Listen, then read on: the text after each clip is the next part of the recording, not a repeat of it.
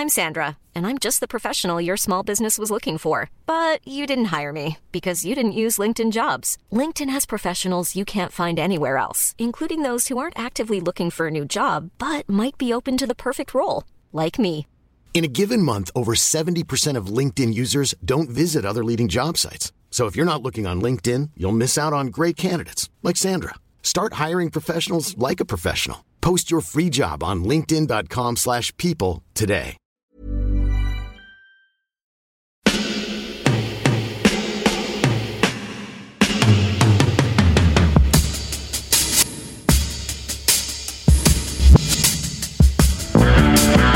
Copain Jack Burton, il regarde l'orage bien droit dans les yeux et il lui dit T'es si tocard que tu passerais pour un chef-d'œuvre de l'art moderne. Madame, je n'écrirai rien sur ce film, c'est une merde. Merde. Ce sont les gars qui se prétendent normaux qui vous déçoivent. Les dingues, ça ne fait jamais peur.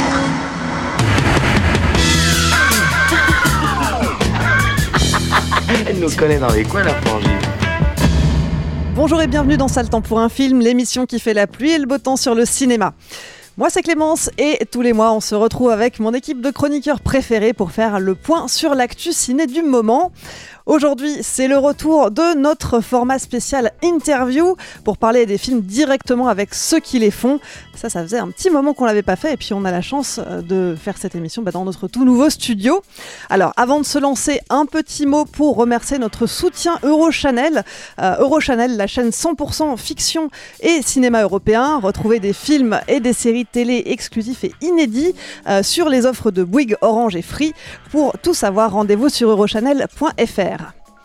Pour ce numéro spécial côté intervieweur, on sera trois à passer nos invités sur le grill. J'ai le plaisir de retrouver Vincent. Salut Vincent. Salut Clémence. Et Stéphane. Salut Clémence. Et puis on n'oublie pas notre producteur chef d'orchestre préféré au taquet derrière sa console. Salut Alain. Salut Clémence. Côté interviewé, on a de la chance, on en a deux pour le prix d'un.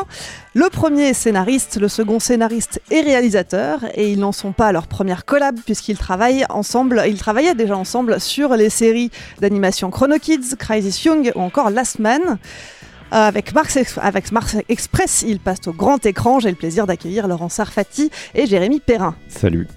Salut Clémence. On est ravis de vous accueillir. Un petit mot sur Mars Express qui sort en salle donc ce mercredi 22 novembre. Euh, direction la planète Mars euh, pour une dystopie cyberpunk. On est en 2020. Euh, on suit Aline Ruby, détective privée au caractère bien trempé, et Carlos Rivera, son partenaire Android. Ensemble, ils enquêtent sur la disparition de John Shaw, une étudiante en cybernétique traquée par des mercenaires assassins. Alors Mars Express, on en entend beaucoup parler pour le côté science-fiction, mais ce personnage d'Aline, on, on retrouve euh, aussi les grands marqueurs, l'archétype du détective euh, de film noir, euh, à la fois doué et torturé, cynique mais plein d'humour, avec un rapport particulier à l'addiction. Qu'est-ce qui vous a donné envie de mélanger ces, deux, ces deux grands styles cinématographiques? Ouais, mais c'était surtout un, manque qu'on avait euh, sur euh, ce type de ce, type de genre de film quoi, qui au moment où on a eu l'opportunité de faire autre chose juste derrière euh, la semaine saison 1, euh, nous on avait tout de suite eu envie de faire de la SF parce qu'on on adore ça tout simplement. hein. On, a juste suivi notre notre nos goûts et mais après voilà dans la science-fiction il y a vraiment plein de genres possibles, plein de sous-catégories etc. Et ce qui nous semblait nous manquer vraiment à ce moment-là dans le paysage du cinéma, c'était une SF plus tangible, euh, plus euh, pragmatique, etc. Et donc on était un peu dans un trip euh, hard SF, etc. Alors c'est pas exactement ce qu'on a fait au final. C'est vrai que j'ai beaucoup poussé dans les avant-premières, dans les interviews à dire hard SF, hard SF. C'est pas exactement ce qu'on a fait, mais en tout cas de faire une science-fiction basée quand même sur nos connaissances scientifiques actuelles, etc. Et de rendre tout ça le plus crédible possible et ne pas faire une science-fiction plus magique, plus une SF de fantasy. Et euh, voilà, donc ça c'était un peu pour l'univers, pour le lore, comme on dit maintenant, mais euh, ça nous faisait pas une histoire, quoi. Et donc euh, ce qu'on s'est dit, c'est euh, euh, quel genre de personnage on va avoir, quel genre d'histoire on va avoir. Et un autre truc qui moi me manquait, c'était euh, les histoires de détectives privés. J'avais l'impression qu'il n'y en avait plus trop au cinéma. C'était parti plutôt du côté des séries, mais comme je regardais plus de séries, je m'en suis pas rendu compte. Et donc on est parti là-dessus et, et voilà. Et donc on on, on a mélangé ces deux tout- ces deux trucs-là. Ce qui est pratique avec euh, euh, les histoires de détectives privés, c'est qu'on a des personnages qui ont une mission et donc y y a, on leur donne une mission à faire et il faut l'accomplir. Et donc il y a un moteur euh, qui est effectivement extérieur, mais qui en plus a cet effet que j'aime bien très souvent, c'est qu'on entre par la petite lorgnette d'une mission anodine et qui finalement généralement finit sur un complot gigantesque. voilà, c'est un effet que j'aime beaucoup et je trouve que ça fonctionne bien avec la SF, avec ce côté justement galactique, euh, ce côté euh, euh, vide spatial et crise existentielle potentielle que le- la SF peut apporter. Voilà, et, puis aussi sur. après, tu peux peut-être enchaîner parce que je, suis en roue libre et je commence à, débiter des mots que je ne maîtrise plus. Non, juste pour, pour répondre à la question sur le personnage d'Aline. Au départ, c'était un garçon. Et on était parti sur un, un type euh, un peu dégingandé, euh, maladroit, euh, qui vivait chez sa mère et qui était détective privé sur Mars. Et, euh, et on est très vite, on est parti sur cette histoire de détective aussi parce que euh, c'est une bonne manière de visiter, euh, de visiter un lieu. Euh, parce que c'est des gens qui vont farfouiller partout, dans les bas-fonds, qui vont interroger les riches, etc. Donc on s'est dit, si on, si on veut présenter un univers euh, sous plein d'aspects, euh, des détectives, c'est malin. Et après, euh, on, a eu envie de faire un duo, et euh, le personnage de Carlos est arrivé, euh, et c'est presque avec l'apparition du personnage de Carlos que le personnage d'Aline s'est construit, parce que dans notre tête, Carlos, euh, c'était, ah, je sais pas s'il faut spoiler, euh, faut pas spoiler. Vous arrêtez pas de spoiler Non, dans spoil votre tout le émission. temps, nous. Donc, c'est ton film, hein, c'est votre film, donc allez-y. hein. Donc euh, Ouais, ouais. voilà, on, on va spoiler. Vous- hein. C'est vous qui allez vous faire engueuler dans les commentaires. Ouais, alors je vais essayer de pas spoiler. En tout cas, euh, notre personnage principal au départ était un homme, puis on a trouvé ce personnage secondaire de Carlos et euh, on aimait beaucoup ce personnage et du coup, pour lui faire un, buddy, on a été obligé de faire un personnage principal qui est devenu Aline. Voilà. Ok, merci. Euh, alors, on parlait du lore euh, justement hein, qui a été euh, qui a été construit, et c'est vrai que on a ce côté micro-macro avec euh, avec le- l'enquête l'enquête, mais un, lore aussi riche parce qu'il y a beaucoup d'idées, il y a beaucoup de, de techno, il y a beaucoup de il y a beaucoup de je ne trouve mes notes de d'objets. Euh, qui ont été euh, inventés, euh, qui ont été conçus.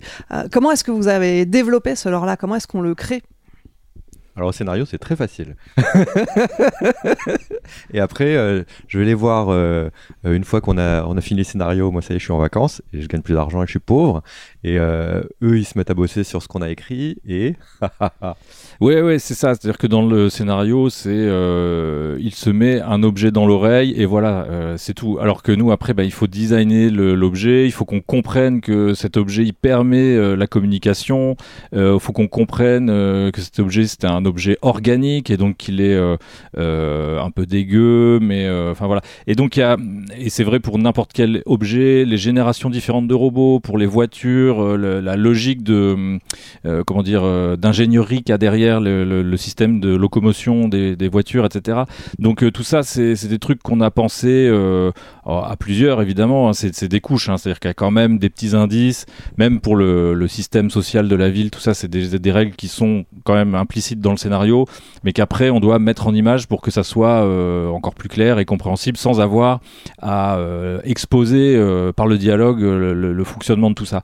Et euh, donc ça, c'est euh, euh, un mix de, de design fait euh, en pré-prod avec euh, Michael Robert, qui est le directeur artistique du film, mais aussi euh, ensuite euh, euh, réutiliser, réemployer et un peu parfois euh, changer et improviser au storyboard pour euh, euh, parce qu'il y a aussi des objets qui sont pensés pour être euh, euh, filmés quasiment. Enfin, il y a des trucs. euh, euh, je sais que le, le- le- le véhicule du périphérique, le véhicule de secours, a été aussi pensé à, la- à la mise en scène directement pour qu'il soit à la fois euh, euh, intéressant dans le cadre et en même temps euh, qu'il ait l'air pratique euh, dans, à l'usage.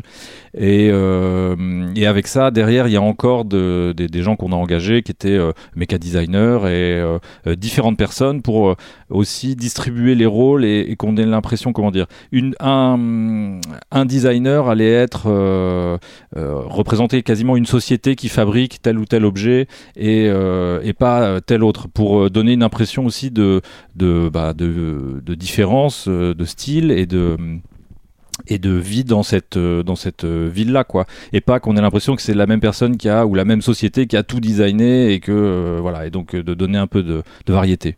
On a on a même rencontré euh, comme euh, euh, quand des gens ont lu le scénario, euh, ils nous ont dit ah mais euh, vos personnages parlent en, télépathie entre eux. Et euh, je crois qu'il y a une boîte qui travaille là-dessus. Et du coup on les ils sont à San Francisco il me semble. Et du coup on a fait une vidéoconférence avec eux et on a discuté de euh, ils nous ont dit ah ouais mais ça dans cinq ans euh, tout le monde parlera par télépathie. Donc visiblement ce sera pas en 2200 mais euh, du coup il nous a expliqué un peu je crois qu'il t'a envoyé d'ailleurs euh, la tête de ces interfaces ils font des visions encore, ouais. Il m'a pas appelé dans mon sommeil, genre c'est moi. Mais euh, oui, oui, on a fait quand même des recherches euh, sur ces trucs-là pour être un peu crédible quand même.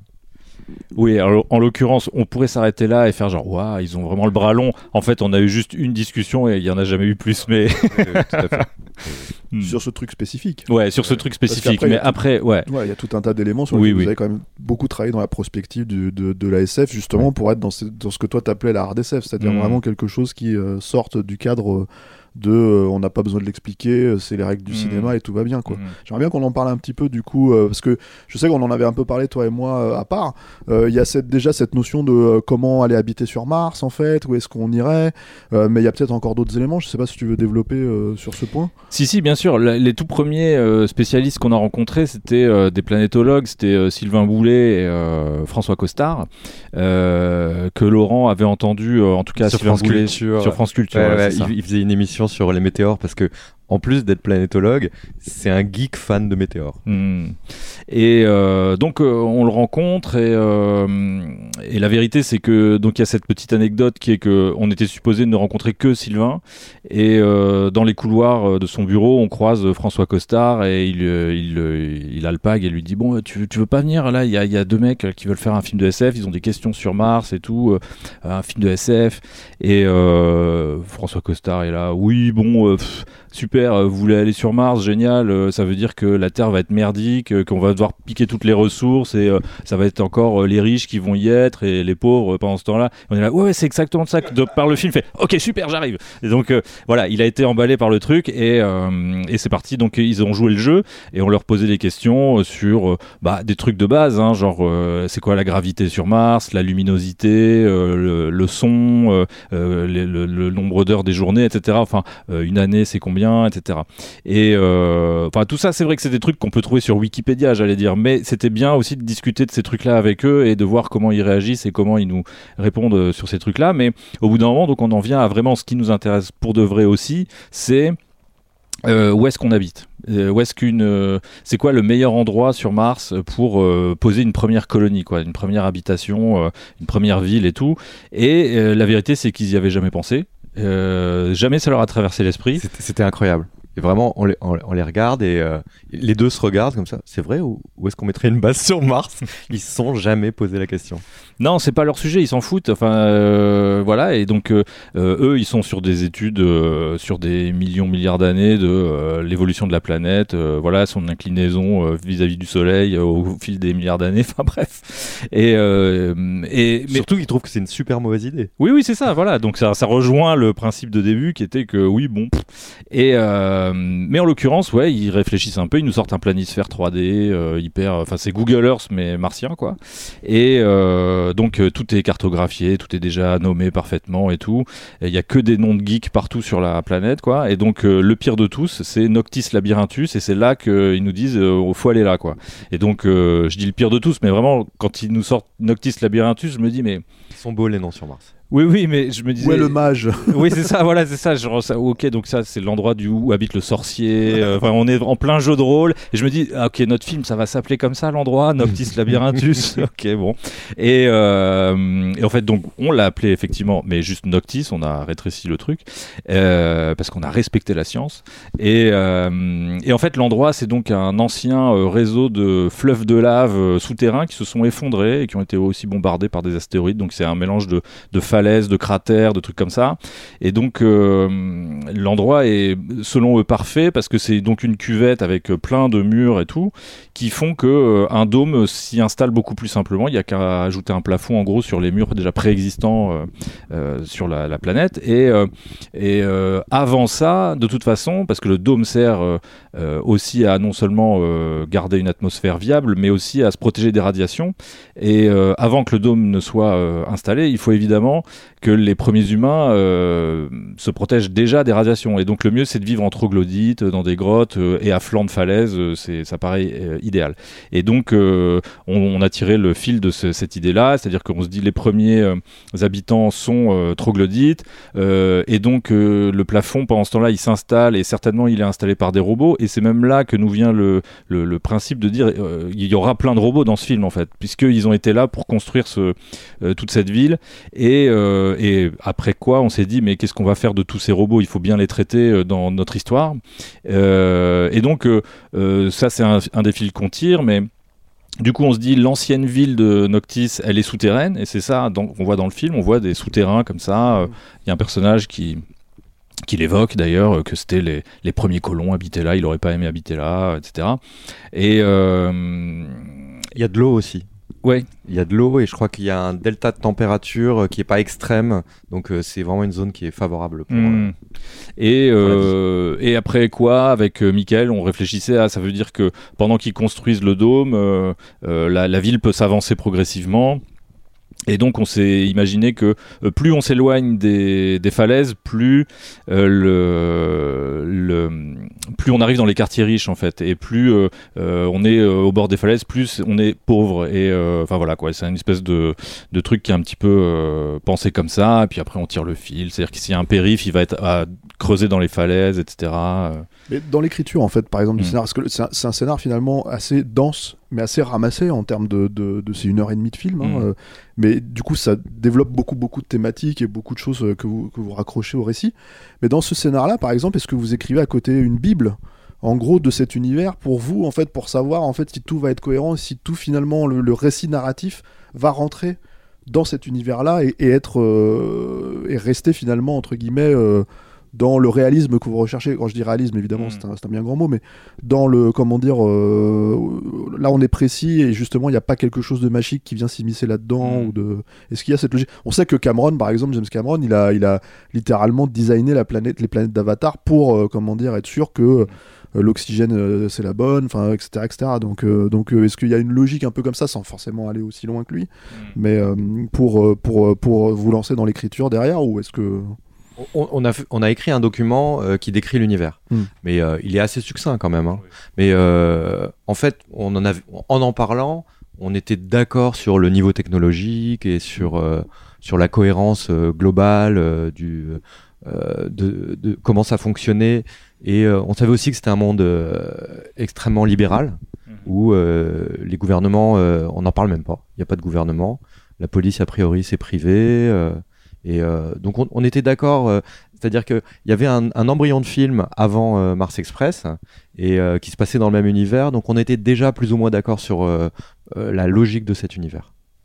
Oui, euh, adjoint au scénario aussi, on avait écrit un genre de glossaire pour aider les lecteurs et les lectrices parce que euh, on s'est dit euh, si on doit commencer à décrire tous les objets et toutes les règles du, film au milieu du scénario, bah le, le, principe classique du scénario qui veut que une page égale une minute, mmh. bon, il allait exploser, qu'on allait avoir un document de 300 pages et donc il y avait beaucoup d'astérisques euh, pour renvoyer à pour ceux qui n'auraient pas euh, des même des termes de SF euh, classiques hein, comme parler d'augmenter mm. ça c'était expliqué aussi mais avec des, des choses un peu aussi plus propres et, au film et qu'on a dû inventer à l'occasion mais c'est vrai qu'il y a beaucoup de choses de des règles de l'univers qu'on avait plus en tête que enfin on n'a pas écrit une encyclopédie on n'a pas fait le Silmarillion du, du, du film quoi donc moi je suis pas non plus complètement room convaincu par l'idée qu'il faille absolument euh, faire tout un descriptif euh, total.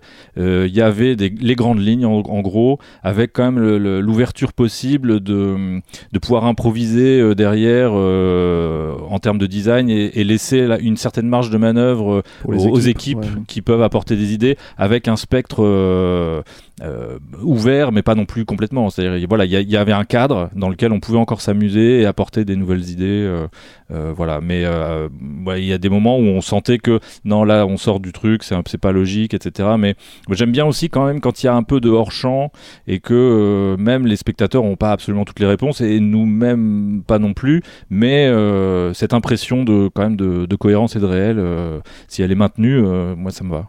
Je pense même que c'est un travers qu'on peut avoir facilement de se passionner pour son univers, de le décrire d'une manière effectivement encyclopédique, et finalement que le film devienne une visite de cet univers et euh, que l'histoire passe au second plan, et que de vraiment de se passionner pour son univers et moins s'intéresser à sa propre euh, à l'histoire qu'on est en train de raconter. Et ce que tu me dis sur euh, Cameron, je, vous- je moi j'aime beaucoup Cameron, euh, mais je pense que c'est un travers dans lequel il est tombé dans Avatar. Il s'est vraiment passionné pour son univers quand même. On va pas être d'accord. Enfin, Ah bon, si, ouais, il s'est ouais. passionné pour son univers de tout à fait, mais, euh, mais, euh, mais voilà. Mais non, mais oui, après, après, il y a, il y a- je, je pensais à ça aussi parce qu'il y a effectivement, il y a l'idée d'en fait de pouvoir nourrir les équipes avec quelque chose euh, de, pré- de précis. ouais. C'est pour ça aussi que je vous posais cette question-là, même si je- Enfin, Cameron, c'est des moyens illimités. euh. Oui, Là, oui. on est dans une autre, euh, euh, comment dire, logique. Ouais, voilà, c'est ça. Moi, il y a aussi beaucoup de, il y a aussi beaucoup de choses que j'ai résolues au storyboard. Hein. Faut ça, voilà, comme j'en ai fait une grosse partie, j'ai pas fait l'intégrale du, du storyboard. J'ai été aidé par euh, les chefs animes euh, Nils Robin et Anne Galvez qui se sont greffés euh, en fin de storyboard. Mais il y avait aussi euh, euh, Jérôme Perilla et euh, c'est le problème de se lancer dans les dans les citations des gens, c'est que d'un seul coup, ah non, il en manque un, j'ai oublié son nom. Je vous Euh, aime tous. Oui, oui, bien sûr. Euh, Florent Remise, c'est bon. Euh, qui, s- qui- donc, qui, qui ont terminé en catimini la, la- la fin du film avec moi. C'est que voilà, il y a, il y a plein de choses qu'on a déjà résolues là en version, disons, simplifiée, puisque un storyboard c'est quand même synthétisé quand même en termes de, de graphisme et tout. Mais euh, déjà, y a, on, on pouvait élaguer et lancer plein de pistes euh, euh, comme ça qui pouvaient encore mieux aider euh, au design derrière. Voilà. Donc euh, il y a, en fait, c'est quand même des couches successives qui viennent euh, à la fois esquisser les, les, idées et, leur donner du, corps, et en même temps, au bout d'un moment, enfin, plus on avance, plus ça se précise, et plus voilà, c'est ben, vraiment le principe à l'échelle globale, mais de, de comment on fait une animation par ailleurs. hein. C'est d'abord un rough, puis ensuite un, deuxième, c'est les poses clés, on fait les intervalles, et puis finalement après on clean tout, puis on a un dessin propre et qui, qui donne l'illusion du mouvement. Ben, presque la, la manière de bâtir cet univers a été un peu ça, mais euh, à l'échelle euh, euh, du design et de, et de, ouais, de, de sa construction globale. Et- Pardon, vas-y. Non, non, je t'en prie, j'avais rien d'autre à dire. J'étais en- mode Ah, tunnel. je l'ai sen- je l'ai senti, Ouais, c'est ça, t'as bien fait. Tu es un pro. Euh, non, j'aimerais bien prendre juste un exemple précis sur son- ce dont on est en train de parler, pour que les, ceux qui nous écoutent comprennent un petit peu. Euh, Il y a un moment, il y a une poursuite de voiture, il y a un accident de voiture, euh, qui est très bien d'ailleurs, la scène est super. Et puis euh, au moment où la voiture est accidentée, que les secours euh, arrivent, il y a une partie de la chaussée qui euh, se colore en rouge avec euh, des cases, qui est une idée euh, forcément très visuelle. Et c'est un des plaisirs du film qu'on retrouve. euh, c'est jamais, euh, c'est très naturel la façon dont c'est fait, c'est jamais mis en avant, mais c'est totalement intégré à l'univers et ça lui donne une une force extraordinaire, je trouve. Et je voulais savoir justement si, par exemple, l'idée de cette chaussée, elle est dans le scénario ou est-ce que dans le scénario, il y a juste, ils ont un accident de voiture qui amène euh, l'i- l'idée visuelle euh, de, de, de, de la chaussée accidentée, comment c'est travaillé, etc. Parce que je pense que ce qui se passe sur euh, une idée comme ça, c'est passé sur plein d'endroits dans le film. Dans mon souvenir, c'est pas au scénario. C'est-à-dire, au scénario, le, le fil de, de le flux des voitures se dévie naturellement puisque c'est des voitures autopilotées. Euh, et il y a, y a deux trucs vraiment. Moi, quand j'ai vu euh, les animatiques, je les ai découverts. Il y a effectivement cette histoire de, de la route qui souligne euh, la zone euh, en accidentée. et le plop des, des, des robots qui débarquent. Mm. Ça, tu m'as tu m'as scié avec ça. Mm. Mais j'étais plus sûr du. Tant mieux que tu te rappelles mieux que moi, parce que j'étais plus sûr euh, de si c'était au scénar ou quoi. Mais euh, les, les cases, elles viennent. Enfin, le- l'idée visuelle des cases vient de euh, Shining Force, si ça vous dit quelque chose, sur euh, Mega Drive. Et ce type de jeu, ce type de jeu vidéo de tactics où vous voyez très Ouais. japonais, où Mm. tu sélectionnes une unité, tu vas lui dire, t'as- tu, tu sais quelle zone de- d'action La tu as portée. et la portée et où tu peux attaquer, etc. Ouais, et donc du ce- tour par tour. c'est ça, ouais, ouais. donc ce, ce, ce zonage par case avec euh, des dégradés à l'intérieur, je, je me suis dit tiens, mais c'est un truc qui, qui est dans le- l'inconscient collectif du, des, des- des gens, enfin en tout cas certainement du public qui va aller voir ce film, donc je vais le réutiliser là pour euh, marquer cette zone accidentée, mais en fait euh, voilà, c'est vraiment, vraiment du tour par tour. Mais ça, tu le fais au storyboard Et ça, je l'ai fait au storyboard. Ouais, ouais, ouais. Je me suis dit, il faut une, un truc qui, qui marque et puis ça, ça donne une impression de, de, bah, de route. Un peu comme, de toute façon, on voit que les murs, ils peuvent euh, diffuser de les- des, des- des écrans. Enfin, il y a plein de. Les vitres, etc. Il y a comme une peinture euh, qui laisse passer un, un flux électrique, certainement. Et donc, je me suis dit, mais même la route, en fait, tout. Allez, vas-y, c'est parti. euh, C'est une, c'est une ville faite en télévision, quoi. Parce que bon, euh, avec des idées comme ça, vous êtes des, des extraterrestres dans le cinéma français quand Mm. même. Arriver à, tradi- à- à traduire de manière visuelle des idées euh, simples, on peut pas dire que ça soit très très. euh, Pas pour longtemps, à mon avis. Hein Pas pour longtemps. Ouais. Non, non, je pense vraiment qu'il y a une génération qui arrive là. euh. Ouais, mais profite. euh, Oui, je profite, je profite. prends, prends, prends le truc. Prends le C'est un compliment, monsieur Ouais, euh, merci. Profite. Profite, Non, en mais- d'autant que c'est pas toi qui as eu l'idée, mais profite. Enfin bref. Non, non, mais je pense qu'il y a une nouvelle génération qui arrive et qui, euh, qui a tous ces codes. euh. Heureusement, enfin, enfin. Ouais. Pa- parler justement de, de cette référence à un jeu vidéo, c'est une super transition parce que moi je voulais vous poser la question de ce qui vous a influencé, ce qui vous a inspiré à la fois dans le ciné mais aussi dans les jeux vidéo parce qu'on sent qu'il y a que ça aussi ça a joué. Et surtout, pourquoi, monsieur, euh, monsieur Perrin, pourquoi Blade Runner vous emmerde Voilà. Il faut. faut. le dire. Ah Non, mais c'est vrai que tout le monde vous cite Blade Runner euh, parce Mm. qu'on va, on va, on va. La question de Clément c'est tout à fait pertinente, mais on va juste enlever directement les deux grosses références que tout le monde vous balance, Hmm. qui sont Blade Runner et Ghost in the Shell. Et en plus, vous avez un rapport chacun au film qui sont un peu, euh, un peu différents, donc c'est pas vraiment totalement vos références. Et Alien, euh, Aline, euh, c'est fait exprès.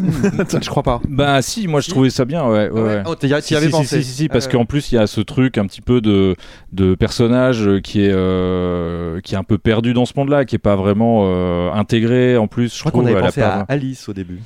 Euh, non, ça c'est est née de Aline. non, Non, tu confonds ça, c'est Télérama qui a fait une erreur dans leur critique là. Ils Ah oui. l'ont appelé Alice tout le long du truc. euh, mais après, on a une bonne note, alors je vais, ça va. Mais ce qui est bizarre d'ailleurs d'avoir une bonne note dans Télérama avec un film comme ça, je, je sais pas comment le prendre. Je l'ai dit à la journaliste, hein, j'ai fait genre Ouais. c'est bizarre. Normalement, si ça avait été bien, ils auraient dû faire la gueule. Mais Ça dépend, c'est un peu aléatoire, je crois. je sais pas. Il n'y a plus le bonhomme qui fait la gueule non plus dans Télérama. Ouais. Ouais. Déjà, c'est une, madame. euh, madame. Ouais. Ah, c'est une madame. Bon, pour, euh, euh, tu avais une question. J'avais une question. Euh, Les jeux vidéo ou Blade Runner Qu'est-ce que qu'est-ce que je réponds à quoi Les deux, monsieur. Les jeux vidéo, ouais, j'adore les jeux vidéo. Euh, le, alors, non, la question c'était le rapport aux jeux vidéo et les références. Ouais, est-ce que vous avez des inspirations issues du monde du jeu vidéo Euh, En plus, euh, toi, tu as travaillé dans le secteur aussi, donc euh, Euh, on- pensait pas à des jeux vidéo précis. Euh, je, je sais que j'ai eu des images de Syndicate, euh, qui est un vieux vieux jeu euh, Bullfrog pour Oui. les, les quinquagénaires. Bah, Peter Molineux, hein, je crois. Peter déjà. Molineux, Ouais. exactement. J'avais au départ des images de Syndicate, mais je, je crois pas qu'il en reste grand chose dans, dans le film. En, en fait, on, on pensait jeux vidéo souvent en référence à des scènes d'action ou, ou des manières de visualiser les choses. Et, euh, moi, quand je vois le film en tant que spectateur, il y a une scène où je me dis, ok, ça, ça, vient d'un jeu vidéo. C'est, euh, je vais un tout petit peu spoiler, un moment, euh, il y a le personnage de June qui sort de cette machine à, à, à scanner le cerveau et elle a un, souvenir comme ça et c'est en point de vue subjectif, on dirait un Doom-like. Et euh, elle voit ses mains, ses mains sont dans le champ et on est vraiment à, fond dans, dans son point de vue. Et là, vraiment, pour moi, c'est une image de jeu vidéo. Donc c'était plus des images ou des, euh, des histoires d'interface, euh, des trucs comme ça. C'est ce que j'allais dire. En fait, il y a aussi beaucoup d'utilisation de, de conventions de jeux vidéo, notamment dans les interfaces, euh, dans les hum, dans les flingues, notamment. euh, euh, c'est des raccourcis narratifs aussi euh, qu'on utilise. Aline, elle a à un moment donné une espèce de, de super fusil et sur lequel il y a un petit écran qui lui indique le nombre de balles qui lui reste et de, de type d'armes parce que c'est un flingue avec multi. Enfin, il y a des y a des roquettes et des. Ça va et exister, des- ça, c'est sûr. bon.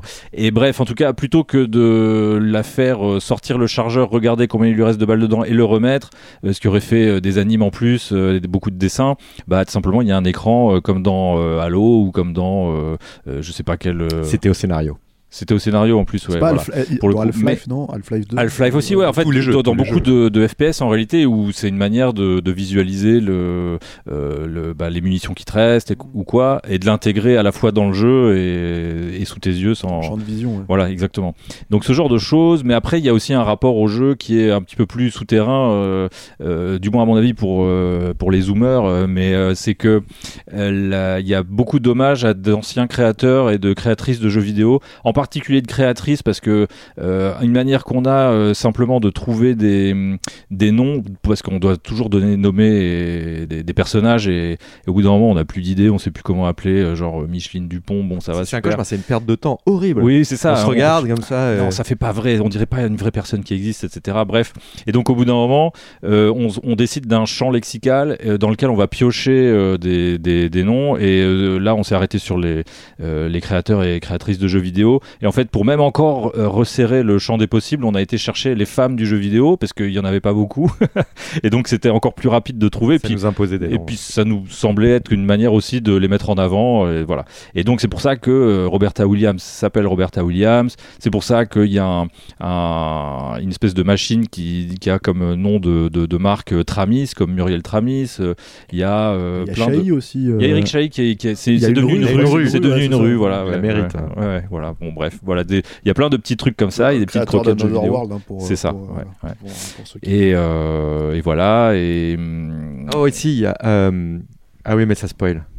Mais vas-y. Euh, bah, sans On spoil- spoil, on le dit. Sans spoiler, sans, sans spoiler, il y a une séquence qui a été faite par des démo makers. Oui, bien sûr. Mais alors, c'est pas exactement jeu vidéo, justement. C'est- l'occasion que tu prends de d'en parler. Mais oui, on a aussi euh, recruté un, duo de démo makers. Et donc, la scène démo, c'est un truc qui est très ancien. Euh, euh, je vais utiliser l'analogie et la manière simple de Alex Pilote de raconter ça. C'est que la scène démo et les démo makers, c'était un petit peu sur ordinateur l'équivalent des, des taggers, mais numériques. C'est-à-dire, c'est des, clans qui pouvaient même presque s'affronter, on va dire, euh, pour, euh, mais, à, mais à coup de euh, comment dire, de démonstration technique et artistique sur ordinateur. Ça a commencé sur C64, euh, ça a continué sur Amiga, ça a été très fort à cette époque-là. Ça a continué après, bien sûr, sur PC encore aujourd'hui. Mais c'est un truc très underground et très nerd. Enfin, tu, tu, tu donnes ligne de la tête, tu connais. D'accord.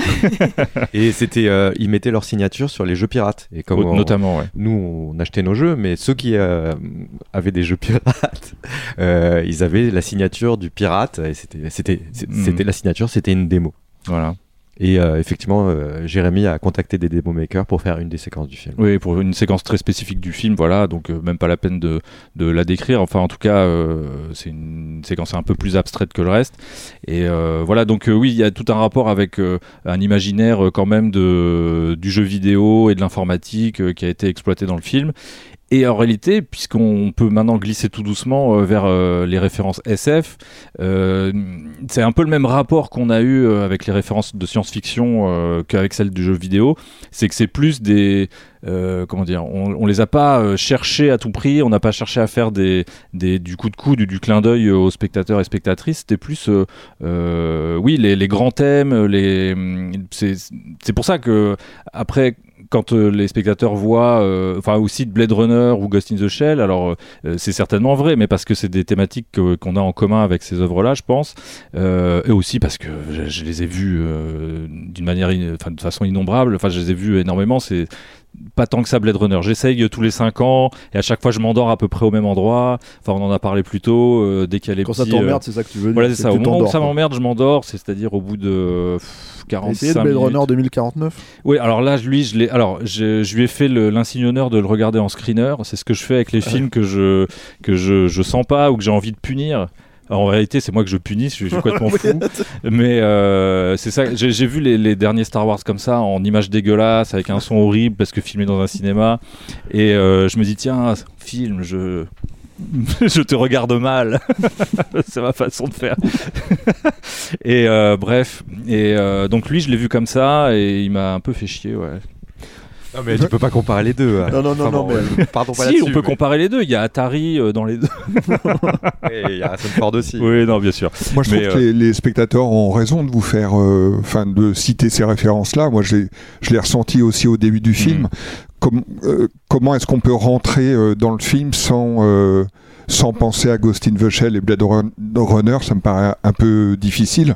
C'est euh, une fois qu'on est rentré dans le film qu'on se dit ah mais ça y est, on est on a Mm. oublié euh, Ghost in the Shell et Blade Runner, on est dans on est dans Mars Express, mais vous vous faites aucune référence euh, précise à ces films-là, mais que le spectateur y pense me semble euh, plutôt une bonne porte d'entrée. Vaut mieux euh, vaut mieux ça a que pas se dire tiens, je suis dans Independence Day et Ouais.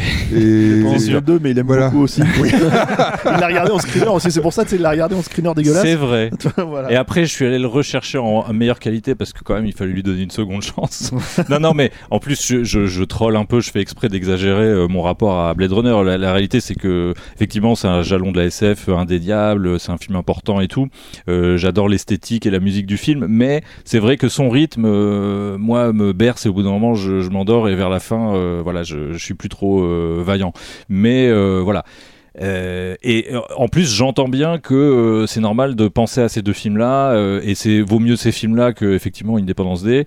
C'est en fait, c'est juste que à force d'en entendre parler, j'ai l'impression qu'on, alors que c'est à mon sens, une manière de dire c'est dans ce registre-là que se situe Mars Express, et donc en fait je devrais être heureux, mais à force d'entendre parler de ça, j'ai l'impression que les gens disent t'as copié-collé quoi. Et ça, je suis un peu genre ah, je deviens parano, mais bon voilà, je me raisonne évidemment. Mais euh, la, la vérité, c'est qu'on ne pensait à aucun de ces deux films en écrivant. Mm. On- on s'est pas dit euh, euh, on va faire comme ou même euh, on va essayer de pas faire comme.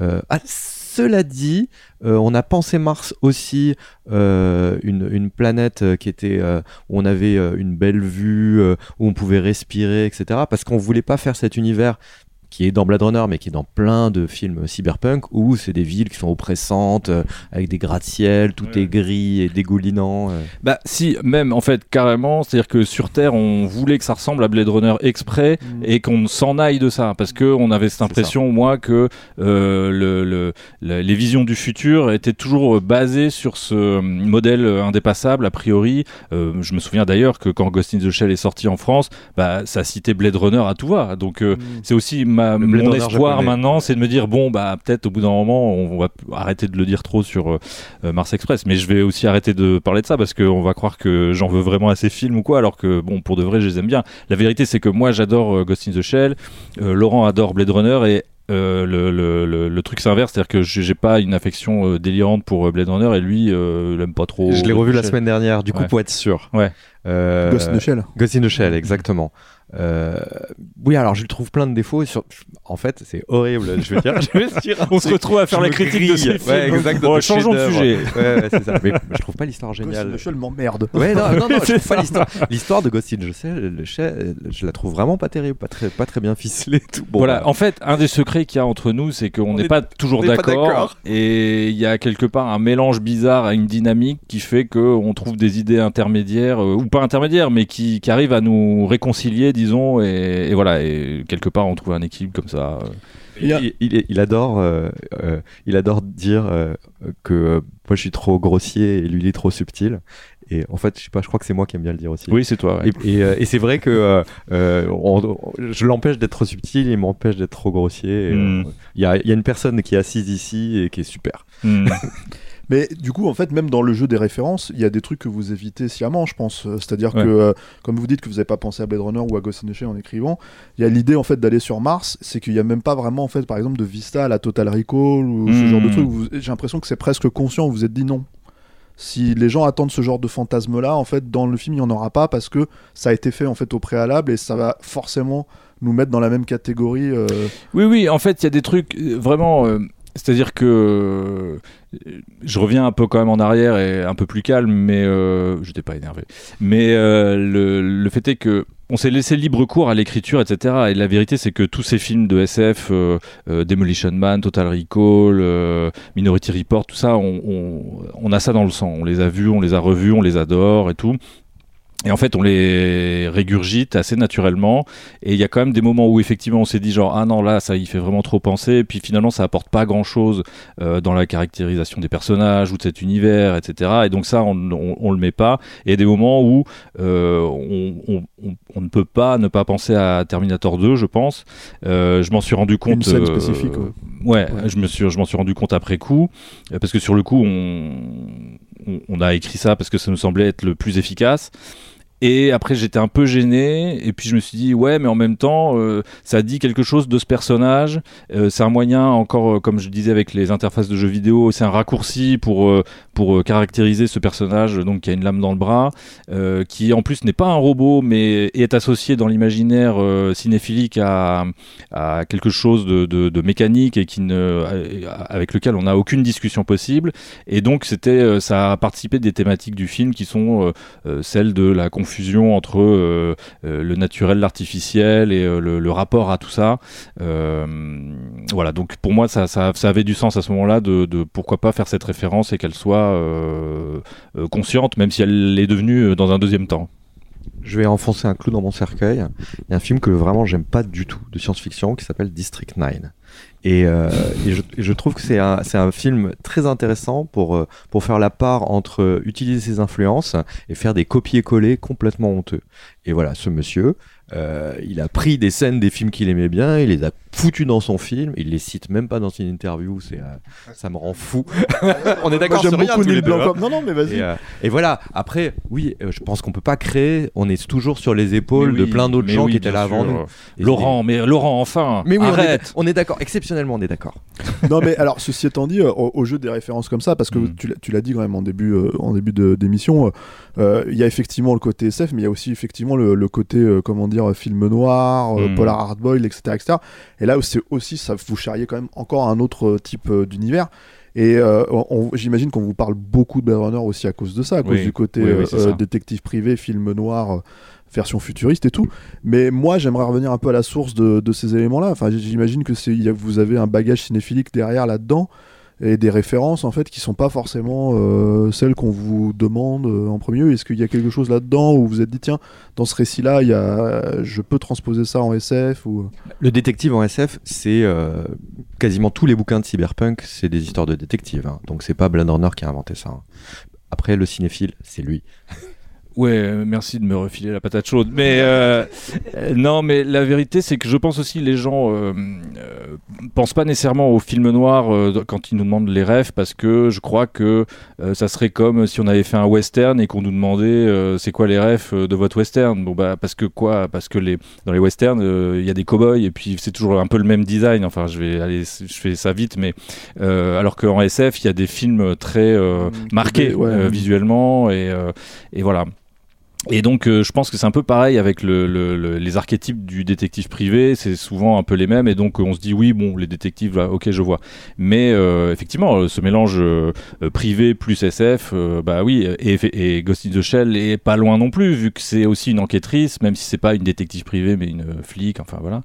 Euh, pas la même esthétique tout de même. non, non, hein, non plus, bien sûr, non, non, bien sûr. Mais toujours est-il que, oui, oui, le, film noir, bah, en fait, il y a vraiment un film qui, qui, qui nous inspiré, euh, enfin, qui moi m'a inspiré euh, et qui a peut-être un peu inattendu, mais et je m'en suis pas rendu compte tout de suite. C'est euh, qui veut la peau de Roger Rabbit, en fait. Il y a ce côté film noir plus toon, et nous, c'est film noir plus robot. Deux techniques d'animation dans, enfin, c'est-à-dire prise de vue réelle pour Roger Rabbit et animation 2D. Et nous, c'est animation 2D plus euh, animation 3D pour euh, distinguer les, les, les natures de personnages. Euh, voilà, donc, et au final, pareil, une histoire de. Alors, la classique, hein, c'est Chinatown, la rêve dans les deux cas. C'est ce côté, comme je le disais tout- plus, plus tôt, une aventure, enfin, une mission qui est une disparition, ou alors suivre, dans le cas de Roger Rabbit et Chinatown, suivre euh, euh, une femme parce que son mari pense qu'elle le trompe et tout. Puis finalement, euh, ça finit en, en- comment dire, en complot immobilier dans tout Los Angeles. euh, voilà. Bon, nous, c'est plus euh, système, ouais, voilà, c'est plus euh, système solaire, mais. mais y voilà, c'était une des, une des grandes refs finalement dont on s'est pas rendu compte tout de suite, mais évidemment donc Chinatown, le privé en quatrième vitesse et aussi pas mal de pas mal de films de thriller politique euh, des années 70, Ouais. Conversations secrètes, euh, euh, Blowout, alors qui est des années 80, mais voilà, c'est cette queue de comète là, Les Trois Jours du Condor, enfin voilà, encore une fois, ces personnages qui sont eux pas vraiment des détectives, qui sont plus des, des techniciens généralement ou des journalistes éventuellement, ou comme Parallax View, mais qui pareil entrent dans un tout petit truc et puis encore une fois ça, ça finit en, en complot où on maîtrise plus rien, tout est tout est beaucoup trop grand par rapport à- au point de départ. Et donc c'est c'est un peu ça aussi qui. De Palma aussi. Oui c'est ça, Blowout. Blowout, ouais. ouais. I'm Sandra, and I'm just the professional your small business was looking for. But you didn't hire me because you didn't use LinkedIn jobs. LinkedIn has professionals you can't find anywhere else, including those who aren't actively looking for a new job but might be open to the perfect role, like me. In a given month, over 70% of LinkedIn users don't visit other leading job sites. So if you're not looking on LinkedIn, you'll miss out on great candidates like Sandra. Start hiring professionals like a professional. Post your free job on linkedin.com/people slash people today. Mais c'est vrai qu'en fait, il y a- il y a- je, je pensais à ça parce qu'il y a aussi, euh, euh, bon, il y a la source littéraire, il y a tous ces trucs-là. Mais c'est vrai que, euh, euh, comment dire, euh, je me demandais aussi par rapport à. il y a- il y a- moi, je trouve qu'il y a une limpidité, en fait, dans le film, pour l'avoir vu deux fois, qui est quand même hyper, euh, comment dire, euh, euh, là aussi, comme disait Vincent, étonnante, en fait, finalement, dans le cinéma français. Est-ce que ça devient limpide la deuxième fois? Oui, beaucoup. Mais ouais, mais c'est ça le truc, c'est que et le, et le, et le jeu du, du, du- bon déjà la SF en gros, bon, moi je- on, a le même ADN en fait finalement, on connaît les mêmes films et on, et on, on suit les mêmes choses donc. euh, autour de ce micro, c'est pas trop un problème. Je pensais plutôt en fait pour les spectateurs en fait, si l'idée en fait du détective privé et de et de ce prisme-là qui, a des- qui est très codifié, qui est très spécifique, était pourvu une bonne porte d'entrée. C'est-à-dire vraiment pour vous dire, avec ça, je peux déployer l'univers. Euh, et en faisant ça, il y a quand même aussi l'idée, parce que vous êtes des cinéphiles et que vous aimez peut-être toi moins, j'ai l'impression. T'avais l'air de. Non, non, mais. non, mais On va parler cinéma après. Voilà. Non, non, mais il y a, l'idée que quand tu te bouffes un bon Chandler, un truc comme ça, enfin un Houston des années 40 et tout, le, le, le- le- des fois le scénar il est. Hmm. Faut arriver à suivre hein, la manipulation. Oui, oui, euh, Chinatown. voilà. Oh, je sais pas si on peut comprendre euh, l'histoire de Chinatown à la première vision. C'est hyper compliqué. Et surtout de le repitcher derrière, euh, bon courage. ça, ouais. ouais. ouais, Mais ça, c'est un truc que j'aime bien et que et quand même qu'on aime bien aussi tous les deux et qui est commun quand même à certains films de SF et à et à certains films euh, ou histoires, hein, euh, romans ou quoi, euh, de euh, de romans noirs. C'est que dans les deux cas, c'est souvent un peu nébuleux. Ça peut être nébuleux, surtout pour des néophytes ou quoi. Et ça, c'est aussi un effet que j'aime bien, c'est-à-dire le côté euh, t'es perdu au bout d'un moment, tu comprends plus. Et puis euh, cet effet, si c'est bien fait, euh, le- le- l'écrivain, l'auteur ou quoi, te rattrape. Et puis te repère. Enfin, c'est aussi un jeu de, de fausses pistes euh, euh, qui, est, qui est très agréable, je trouve. Et euh, le, fait que ces deux genres, euh, pour moi, ont ça en commun, entre autres, euh, de les mélanger et de, de laisser les spectateurs se débrouiller avec euh, comprendre l'univers SF en même temps qu'au milieu de ça, deux personnages essayent de, de trouver, de comprendre une vérité euh, cachée derrière un, mystère, ben, je trouve que ça fait un, bel effet de poupée russe quoi, pour le spectateur. Et euh, un jeu de pistes euh, à différents niveaux. C'était ma plus grande angoisse sur le film. C'est qu'en écrivant le scénario, à chaque version, chaque nouvelle version, on enlevait des explications. Et parce que c'était vraiment, c'était notre deal dès le départ. On n'aime pas les films qui expliquent les choses.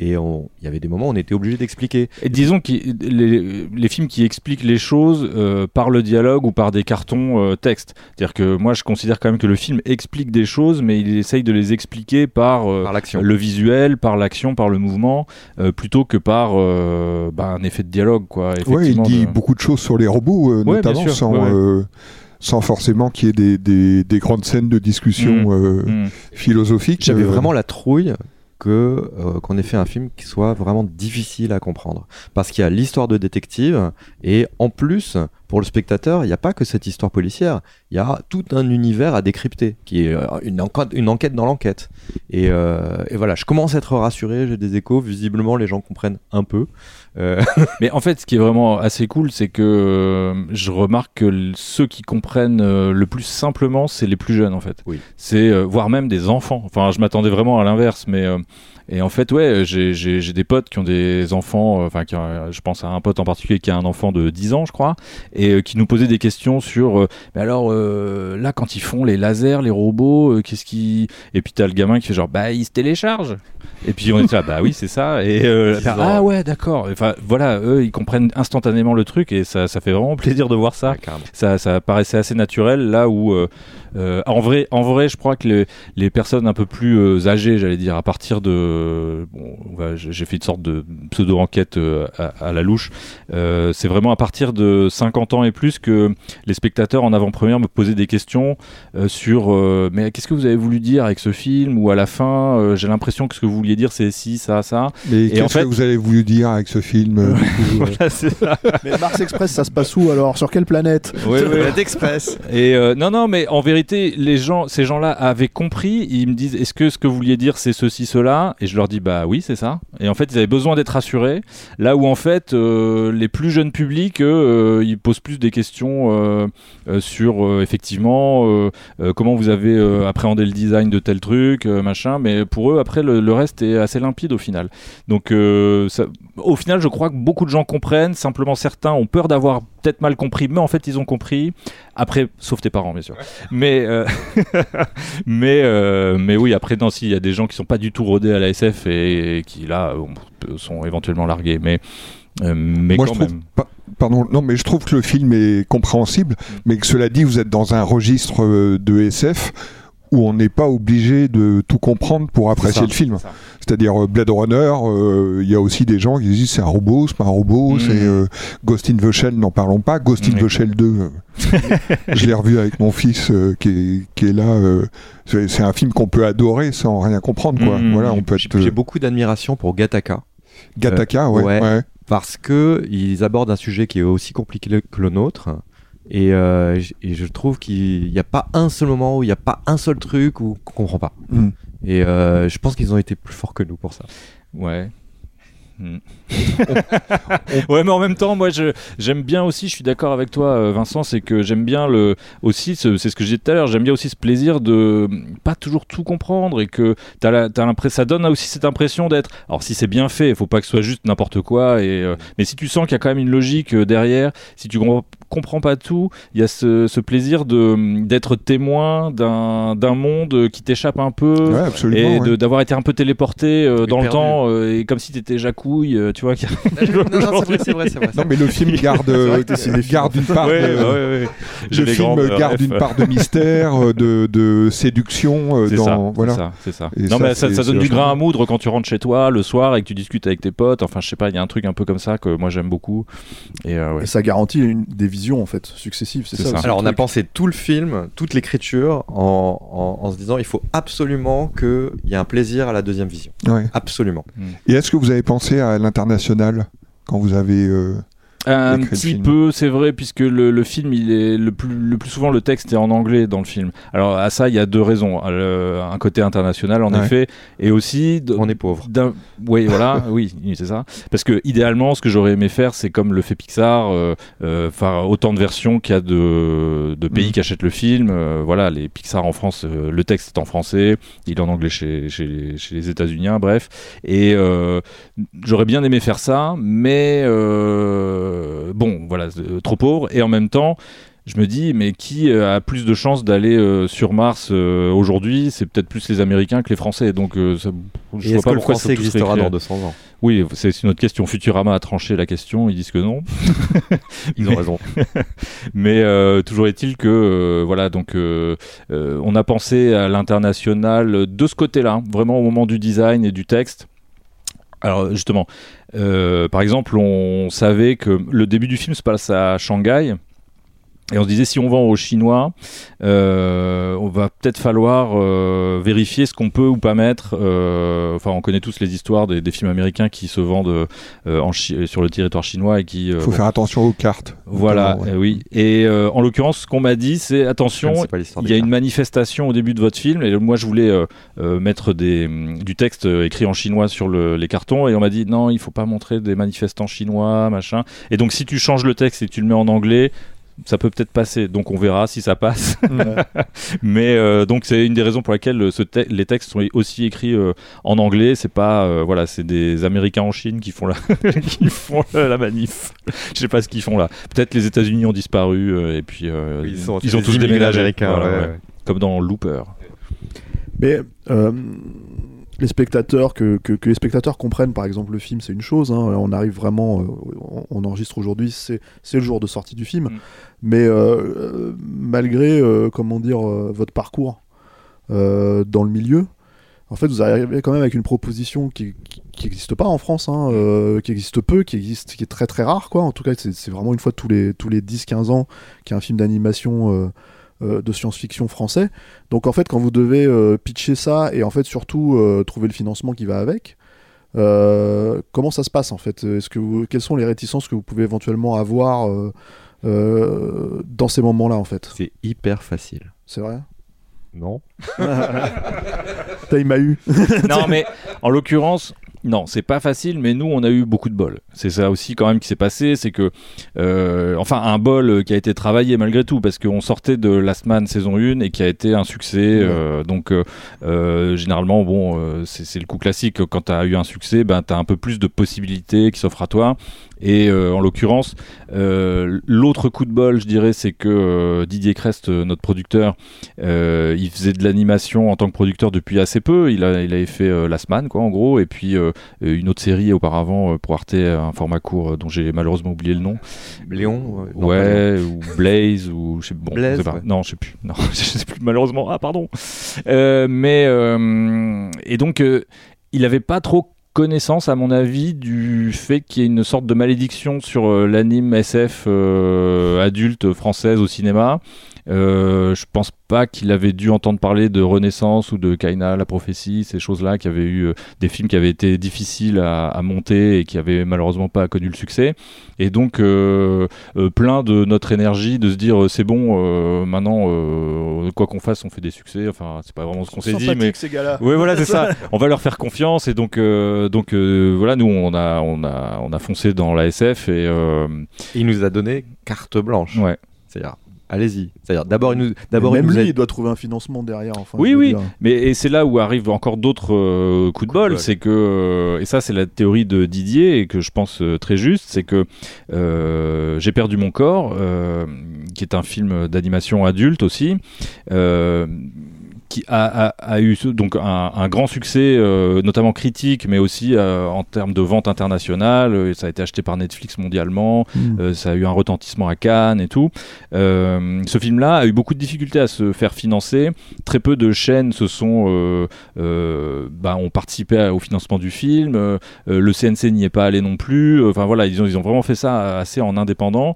Et voyant donc ce succès autour du film, bah, tous ces partenaires financiers potentiels se sont dit ah merde, on a loupé quelque chose. euh, Qu'est-ce que bon, euh, le prochain, faut pas le louper quoi. Et ben le prochain, c'était nous en fait. vous, On est arrivé, on a fait bonjour. Et voilà. Et donc ils nous ont. euh, je pense qu'on a aussi profité de cet effet-là quoi. Donc de ce succès précédent et de euh, de, de, de- de- voilà de ce, de ce manquement euh, pour les pour ces gens-là de, de participer à un film d'anime adulte. Et Last Man, c'était le, le coup de bol intégral. C'est-à-dire, ça n'aurait pas dû exister. Quand Didier Crest, le même cinglé, euh, nous a dit Ouais, voilà, j'ai acheté les droits de cette BD, euh, vous voulez pas la faire? Donc, on a fait Ouais, bien sûr. Et euh, euh, d'ailleurs, toi, t'étais pas chaud. Non. Et je t'ai dit Si on fait ce truc-là, après, on peut faire un long. Et euh, Ah ouais. La milieu. seule fois où il a eu raison. Mais la semaine, ça n'aurait pas dû pouvoir exister. Et c'est juste au le moment où on a proposé ça à France Télévisions, qui refusait tous nos projets systématiquement en nous disant c'est super, on va jamais le faire. et ils nous ont dit bah écoutez, on, on vient d'ouvrir une case adulte. Et euh, vraiment, notre dossier était le premier à tomber sur leur bureau. Un méga bol, quoi. Vous êtes Forrest Gump en fait. Ouais, c'est ça. Vous arrivez dans un truc et ça passe quoi. tu vois. ok, ok. Mais et du coup Cannes. Parce que Ouais. vous êtes allé à Cannes. Oui. Bon, c'est peut-être pour ça que tu as une bonne critique dans Télérama en fait. C'est peut-être pour ça. C'est- le petit logo qui, Voilà. hein, qui fait du clin d'œil à Télérama, peut-être. ouais. Ah mais il a eu la palme. Ah, Bah, bah alors. très bien. Il y a beaucoup de films cette année qui ont eu la palme. je trouve ça lourd parce que euh, Télé- Télérama, j'ai l'impression que ça dépend, c'est, euh, ça dépend complètement du critique. Il y a des, je crois qu'il y a des gens qui sont, enfin, qui- Oui, oui. j'allais pas dire, je vais pas dire qui ont bon goût, qui ont le même genre de goût que nous, euh, et euh, des, des gens qui ont des goûts très très différents. Je, n'ai pas eu la critique. hein. Moi, je me repose sur. Je savais même pas qu'il y avait une bonne critique. J'ai écrit dans Télérama, donc C'est vrai Ah ouais, Ouais. oh, Bon, bah alors on va se calmer Alors, tout de Vincent, suite. si j'avais su ça. Donc ouais, Cannes, c'est c'est- comment ça se passe? Enfin, la réception première en fait Mm. là-bas, parce que c'est le premier public en l'occurrence. Ouais, c'est vrai. Alors, euh, c'est particulier. Là, le Cannes, c'est vraiment un désir de producteur et de distributeur av- avant tout hein, d'y aller, euh, parce que nous, on voulait finir le film tranquillement. euh, et en fait, euh, euh, aller à Cannes, ça implique une date qui est même antérieure à la date de sortie du film, et donc faut se presser, il faut finir, faut cruncher comme des malades, et donc bon, c'est pas le meilleur truc qui soit. Mais donc on l'a fait quand même parce que apparemment c'est bien de d'y être pour justement euh, les ventes internationales, tout ça. Ça je l'ai je l'ai compris après coup hein, parce que moi j'étais dans mon tunnel de travail sur le film et donc j'étais là, euh, euh, j'allais dire en tirant. Je veux pas faire croire non plus que j'étais un dictateur sur le film, mais en tout cas à plutôt faire ma mauvaise tête et à pas vouloir céder sur des trucs comme ça. Mais euh, oui, ça avait un intérêt. Maintenant, c'est vrai que Cannes, euh, c'est un endroit vraiment bizarre. Enfin, je suis pas, euh, je suis pas hyper à l'aise dans ce monde-là que je connais pas trop et qui est surtout un monde de, de cinéma live déjà. L'animation, il n'y a pas énormément de, bah, il n'y a pas tellement sa place. On a l'impression qu'ils sont bien gentils de nous filer un coin de table à la table des enfants, quoi. Tu vois, c'est un peu bizarre. Et effectivement, on a été d'ailleurs projeté à la plage, ce qui est à la fois J'aime bien le principe de faire des, des- du cinéma plein air, euh, j'ai aucun problème avec ça. euh, Et la salle était ouverte, il y avait des gens qui pouvaient rentrer. euh. C'est ça, c'est ça. Ouais. L'autre truc qui est bien, c'est que du coup, euh, c'est un public qui est peut-être un peu plus euh, fait de personnes euh, qui viennent un peu par hasard. Il y a aussi, tu vois aussi des gens qui sont juste à marcher dans la rue et qui s'arrêtent, qui font tu c'est quoi ce truc et qui tu peux voir qu'ils restent accrochés. Donc ça, c'est un vrai signe Mhm. que ton film il, il accroche des, des spectateurs ou spectatrices. Ça, c'est cool. Mais après, le, le- le revers de la médaille, c'est que bah, tu as les lumières de la rue, euh, tu as le, le bruit ambiant euh, des, des fêtes à côté, euh, des vagues.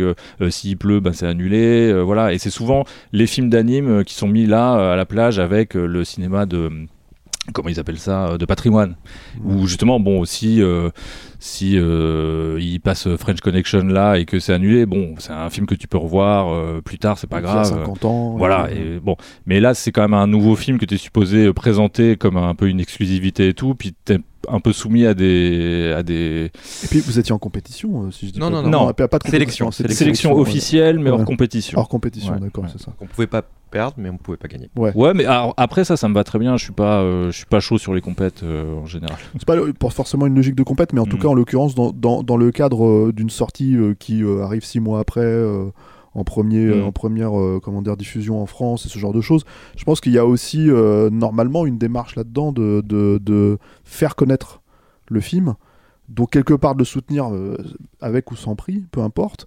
Euh, et c'est là où effectivement c'est étonnant de, de- de- d'en faire une première diff mondiale euh, sur la plage. euh. Mm.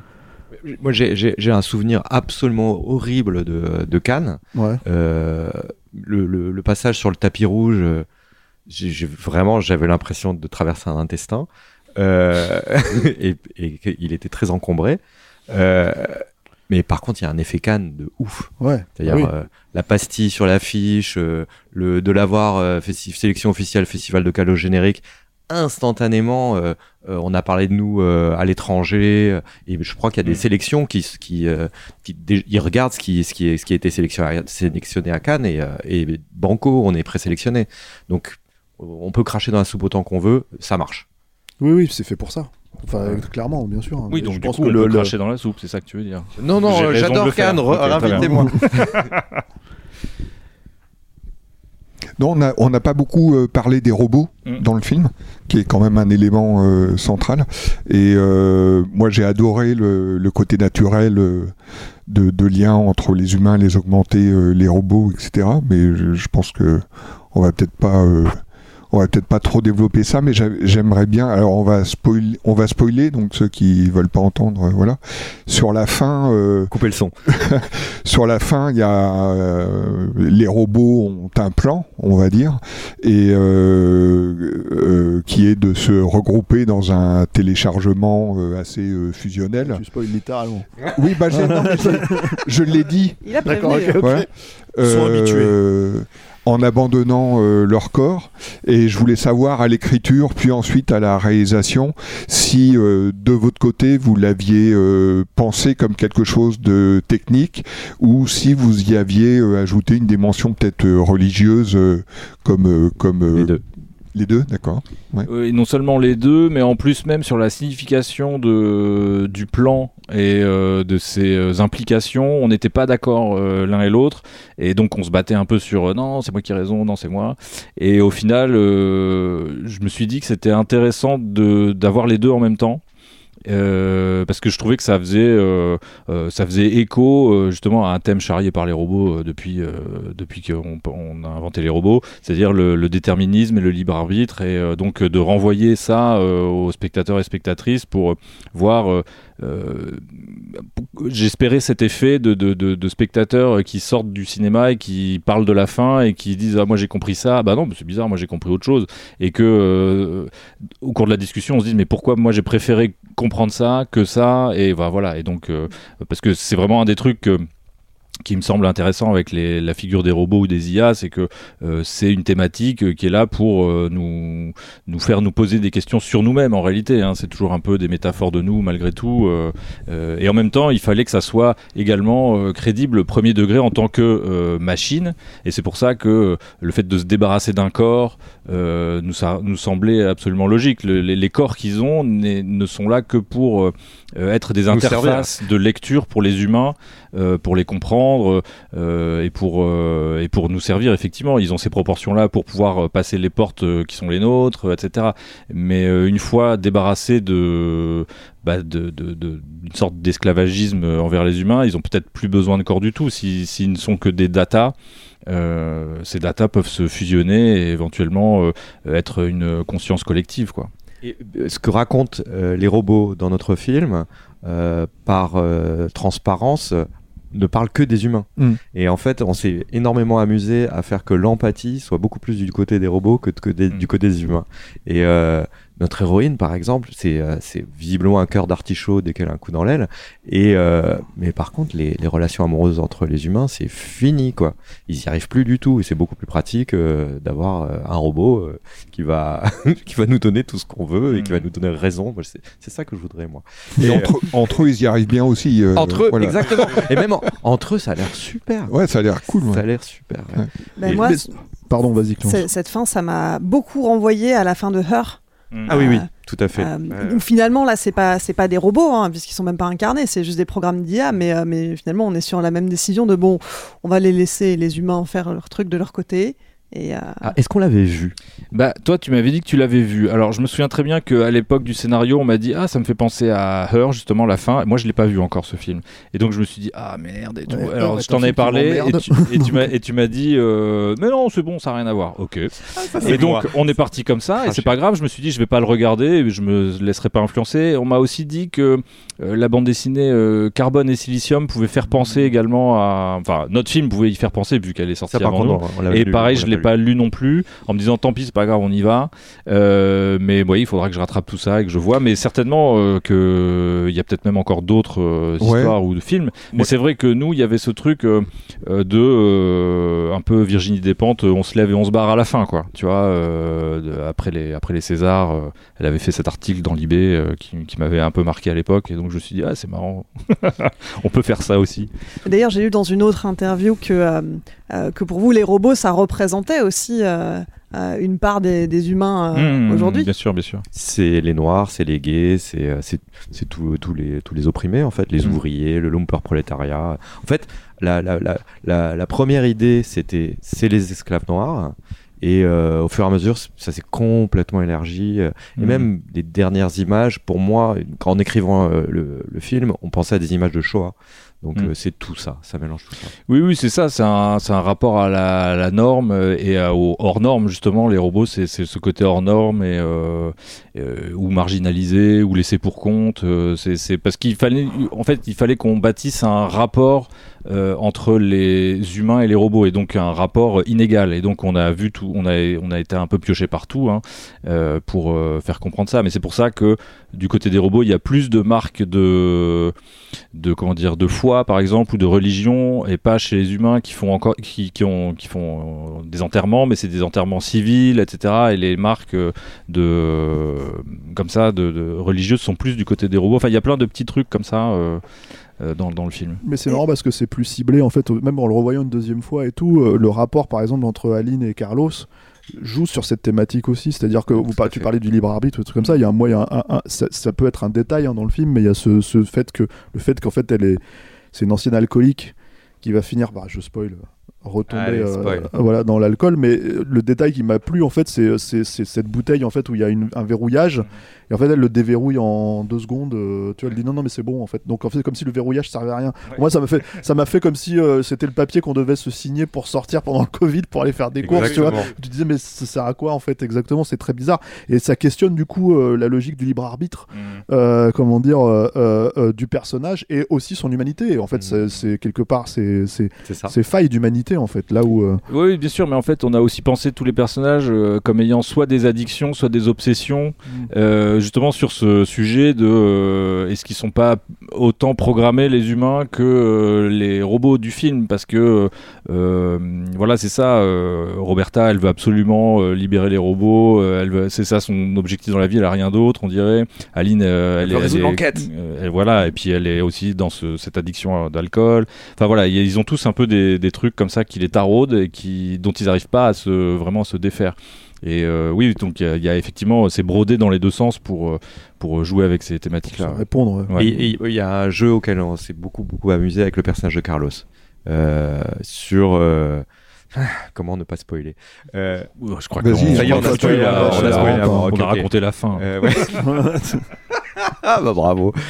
Euh, à un moment, il est déplombé et euh, Déplombé, ça veut dire qu'en fait, il est, il est, on lui retire son, son, euh, son cadenas, on va dire. euh, qui, qui, qui l'empêche de dire des gros mots et de porter atteinte aux humains. comme Ou toi, faire des en- choses comme toi, en fait, euh, c'est ton, ton cadenas. Et, euh, et une fois qu'il est déplombé, euh, il va quand même se retenir de faire des choses. Et euh, du coup, euh, bah, euh, est-ce que euh, c'est son libre arbitre? Est-ce que c'est quelque chose qui reste de son déplombage? Est-ce qu'il n'est plus la même personne en réalité euh, et qu'il est plus sage que quand, quand il était humain? Ouais, est-ce que c'est sa morale ou quoi? Enfin, il y a des trucs comme. ouais, effectivement, il s'auto-censure malgré euh, le fait d'être décensuré. Mm. Et C'est ce qu'on fait, nous. Mais ce qui est génial par rapport à ça, en plus, c'est que la façon dont vous l'utilisez, c'est pas forcément vous, vous partez pas dans ces règles-là, mais en fait, c'est une super dynamique. euh, que c'est une dynamique thématique, mais c'est aussi une super dynamique, dynamique de buddy movie. Vous faites pas Ouais, du tout ouais. vraiment Ouais, un ouais, buddy ouais. movie, mais en fait, même de temps en temps, ça ressort forcément, puisque ça fait partie du, du genre euh, policier, Ah oui. du genre. euh, En plus, euh, pour moi, ça, ça, ça rend les deux personnages plus vivants. En plus, Ah ils oui. se balancent de temps en temps des vannes où ils sont un peu saoulés l'un par l'autre, etc. Ils lèvent les yeux au ciel. Enfin voilà. Et donc, euh, c'est aussi un des trucs qu'on qu'on s'est tout de suite dit, c'est qu'il fallait qu'il y ait aussi un peu d'humour dans le film et que ça soit pas euh, euh, les grandes thématiques extrêmement sérieuses et sombres. Et du coup, ça va être euh, le film sur le mont Olympe. Et puis euh, voilà, on va ouvrir la mer en deux. Et puis ça va être que avec des chants lyriques. Non, il faut aussi pour justement crédibiliser encore ce monde qui est aussi une part d'humour parce que ça fait partie de la vie. Ouais. Exactement, ils sont, Mm. ils sont humains, y compris les robots d'ailleurs. Ils ont été créés par des humains, et donc euh, Mm. ils ont de l'humour d'humain. Ouais, ouais. Et alors, au regard de tout ce qu'on vient de dire sur les robots, justement, euh, moi j'aimerais bien qu'on parle deux minutes de euh, ces nouvelles créatures euh, qui sont créées par Roy Jacker et du coup qui sont plus des robots, qui retournent vers de l'organique. Qu'est-ce qu'il y a derrière? Qu'est-ce que ça raconte? Une arnaque. en fait, euh, c'est l'histoire de l'obsolescence euh, programmée, c'est-à-dire que faut toujours trouver un moyen de, te vendre euh, l'iPhone 15 et bah il faut t'expliquer que l'iPhone 14, bah il faut le jeter à la poubelle, il était pourri, regarde ce qu'il fait l'iPhone 15. Et voilà, cette nouvelle génération, visiblement c'est moins bien, c'est plus cher, mais c'est nouveau. Oui, c'est ça, ils ont plus d'idées en fait. c'est ça le, principe. Et on se disait que c'était marrant de faire le tour du compteur aussi, et pour essayer de représenter ce que ça pourrait être. Et euh, je pense aussi que, euh, comme euh, ça, je, pas, je me l'étais pas réellement formulé au moment où on se l'est fabriqué, mais j'ai l'impression que comme on est dans ce monde stérile où tout est devenu artificiel, les rapports humains, etc., le fait que la nouvelle technologie de ce monde-là soit une espèce de refoulé organique, biologique, comme si ça allait travailler de l'intérieur et que, ça, ressortait malgré eux, quoi. Qu'il y avait un truc un peu, comme s'ils avaient peur du, biologique et qu'ils recrachaient des monstres. Du coup, y a un truc euh, dégénéré. Un truc euh. énorme, quoi. Ouais, c'est ça, voilà, voilà. C'est terrifiant. Et euh, justement, tu dis ils ont peur du biologique, mais non, visiblement ils en ont pas peur du tout. Ils viennent le voir, c'est le nouveau truc. Euh, même, euh, je sais pas, je sais pas si c'est visible dans le film, mais euh, quand ils vont euh, dans le magasin de meubles, ils sont en train de regarder un nouveau matelas qui Oui, est organique. Le film dit que ça marche pas. tu Le vois, film ça dit que ça marche pas, Donc, bien euh, sûr. Il y a cette curiosité de, de, de gadget, mais qu'en fait, ça prend pas, quoi. Tout à fait. Et oui, d'ailleurs, ils, ils arrivent pas à les fourguer. On n'est jamais d'accord. Oui, Vous l'avez- écrit ensemble, en Oui, oui, oui. c'est- Oui, mais il y a longtemps, euh, je sais plus, on était amis à l'époque. Oui, oui. Ouais, c'est- Et euh... ah. Euh, Salaud pour, pour, pour aller au, au bout de mon idée, ils ont peur des robots. Et ça commence par une manif, euh, les robots dehors, machin, et on sent qu'il y a un mépris de classe pour les robots. Mm. Par contre, ils sont hyper emballés par ce truc, mais en fait, qui est ultra inquiétant. C'est ces, ces, ces blobs organiques. Moi, pour moi, euh, les robots, euh, euh, ils ont beaucoup moins de chances de les bouffer que ces machins dans le bocal, là. Ça- ça- ça- on sent qu'à un moment, ça va te sauter à la gueule, et puis ça va te phagocyter. Et c'est ça qui est bien aussi de spoiler en fait finalement euh, et en parler tout ça, ça révèle toutes les couches fina- de, de quand même de, de densité euh, du Donc, allez voir le film, puis euh, c'est ça exactement. De toute façon, il faut toujours aller voir le film avant dans l'absolu quoi. C'est un peu l'idée quoi. T'avais une question, je t'ai- vu en fait te jeter sur. euh, Ouais, ça fait un quart d'heure que j'ai Mais voilà, je sais, tu vois, je sais, c'est pour ça, tu vois. Vas-y, c'est ton moment. Je me souviens plus. si, euh, Trop humain, Vincent. Non, en, en sortant de la projection de presse, euh, où tu étais là, il y avait mon fils aussi qui était là, et avec, euh, avec Barthélémy, on s'est regardé, on s'est dit, ça, ça ringardise euh, The Creator, quand même. On en parlait euh, il y a Ah. deux heures. Et que c'est. Ça fait du bien. Enfin, c'est. Cocorico. voilà. Parce qu'on nous vend un truc. euh, voilà, un, un prototype de film de SF euh, américain euh, sur l'intelligence artificielle. On sort de là, euh, c'est assez consternant. Et puis, et par contre, euh, Mars, Mars Express, à la fin, on sort et on a une identité euh, très très forte de, de SF avec une fin absolument remarquable. Moi, la fin, ça m'a, même, même si c'est pas pareil, ça m'a évoqué la fin du premier euh, Star Trek de Robert Wise. Ah, bien sûr. Avec Vidger. Et, On en parlait aussi il y a deux ah heures. C'est une fin de. J'ai vu le film adolescent, ça m'avait complètement euh, Ah, pareil. marqué dans Ouais. le côté métaphysique. Ouais, ouais, ouais. euh, ouais. Et... et donc voilà, bravo. euh.